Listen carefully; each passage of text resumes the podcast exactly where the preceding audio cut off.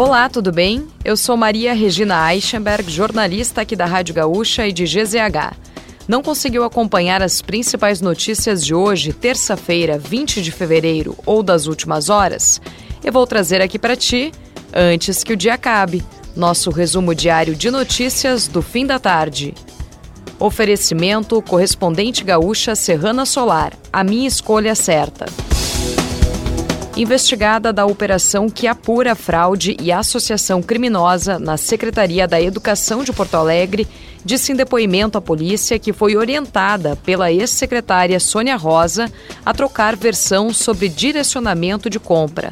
A ex-assessora técnica do gabinete da secretaria, Mabel Luiza Leal Vieira, contou que pessoas ligadas à prefeitura da capital a instruíram a gravar um vídeo no qual negava que recebia pendrives com dados prontos para inserir em compras da SMED, já com fornecedor definido. O governo do estado aceitou o pedido de reposição salarial pela inflação de 18,02% para cerca de 5 mil servidores.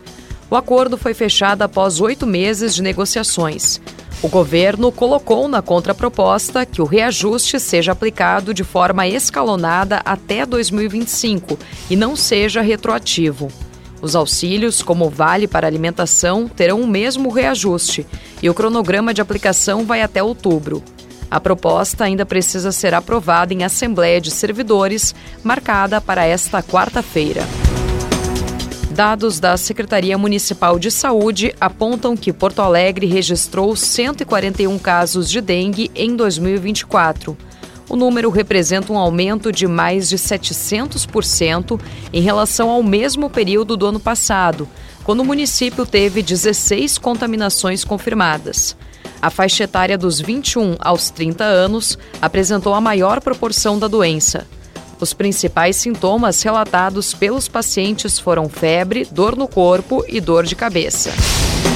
A justiça chilena ordenou a reabertura da investigação para esclarecer as causas da morte de Pablo Neruda. Existe a hipótese de que o poeta pode ter sido envenenado pela ditadura de Augusto Pinochet. A reabertura foi solicitada por sobrinhos de Neruda e pelo Partido Comunista, pelo qual o vencedor do Prêmio Nobel de Literatura em 1971 militou. O poeta morreu em 23 de setembro de 1973, 12 dias após o golpe de Estado no Chile. Neruda tinha 69 anos e era acometido por um câncer de próstata.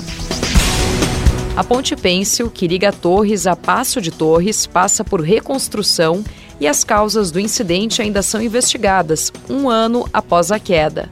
O rompimento da estrutura que liga as cidades do Rio Grande do Sul e Santa Catarina na madrugada de 20 de fevereiro de 2023 causou a queda de dezenas de pessoas.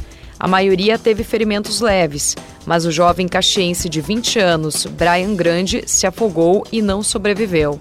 Ainda não houve nenhuma responsabilização pelo ocorrido.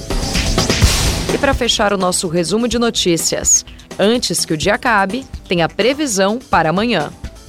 A quarta-feira será ensolarada com temperaturas altas. A previsão de um pouco de chuva à tarde no litoral norte, mas sem grandes volumes.